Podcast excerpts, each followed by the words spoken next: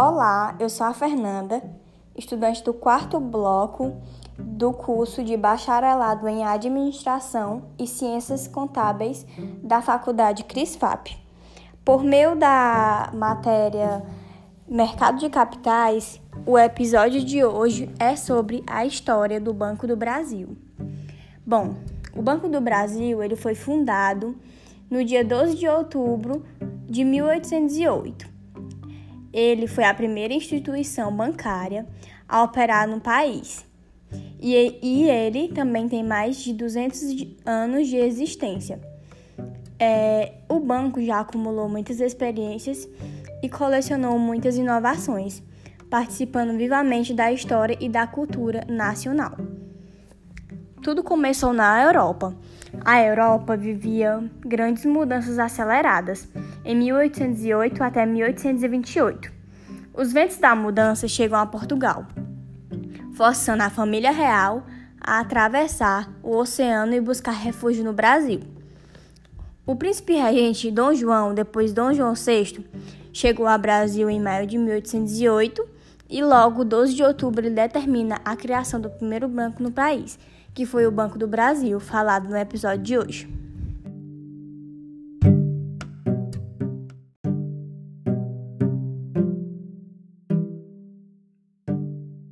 Em 1849 até 1868, no Segundo Império, o Brasil começa a desfrutar da prosperidade do café. Com isso, o Irineu Evangelista de Souza, que era o empresário gaúcho da época, lançou as suas ações de várias indústrias nacionais e recebeu o grande título de Barão de Mauá. Entre as suas iniciativas na época, está a criação de uma nova instituição financeira, que foi denominado o Banco do Brasil, em 1851. Logo, dois anos depois, na primeira fusão bancária da história brasileira, o Banco do Brasil de Mauá fundou-se o Banco Comercial do Rio de Janeiro. Este período seria muito rico e próspero para o Banco do Brasil, mas logo em 1854, já mostrando preocupação em recrutar e formar os melhores quadros, o Banco do Brasil criou o primeiro concurso público para recrutar escrituários. Logo, em 1863, o Banco do Brasil torna-se o único emissor de moeda do território nacional. A partir daí, eles já começaram a ser bem espertos, como vocês estão ouvindo.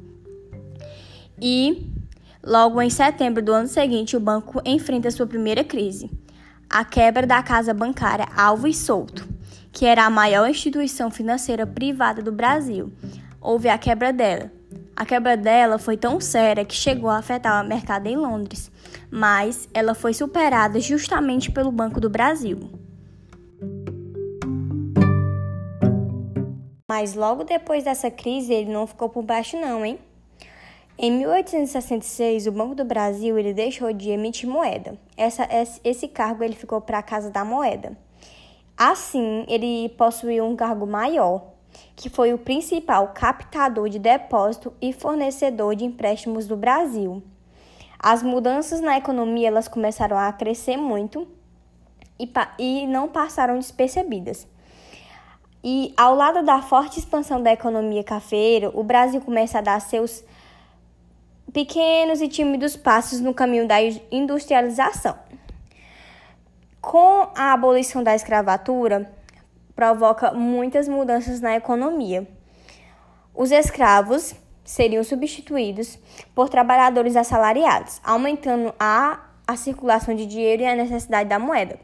Com essa abolição, o Banco do Brasil teve que se reinventar. Ele começou a financiar a substituição da mão de obra escrava pelos imigrantes europeus e a produção. Passaram-se os anos e em 1985 foi criada a Fundação Banco do Brasil, que tinha o fim de apoiar e patrocinar ações culturais, sociais e esportivas sem fins lucrativos.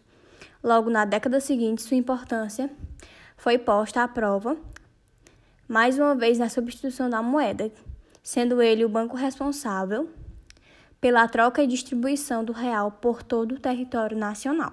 Os anos foram se passando e no ano de 2000, o Banco do Brasil lançou o portal bb.com.br e tornou-se líder em quantidade de usuários de internet banking e é o primeiro banco a lançar o autoatendimento personalizado. Daí já foi diferencial do Banco do Brasil. E atualmente o Banco do Brasil é situado como um dos maiores bancos do Brasil, tanto em agências quanto em patrimônio e receita líquida. O Banco do Brasil é considerado uma empresa pública de economia mista, com abrangência nacional e presente em 3.550 municípios brasileiros por meio de sua rede própria de atendimento.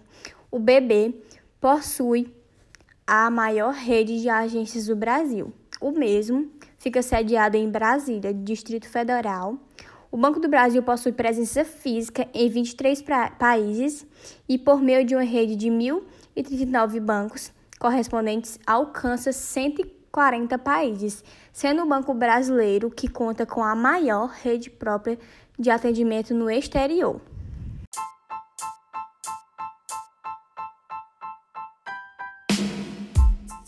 O mesmo adota tecnologias e processos que o mantêm na vanguarda do mercado financeiro.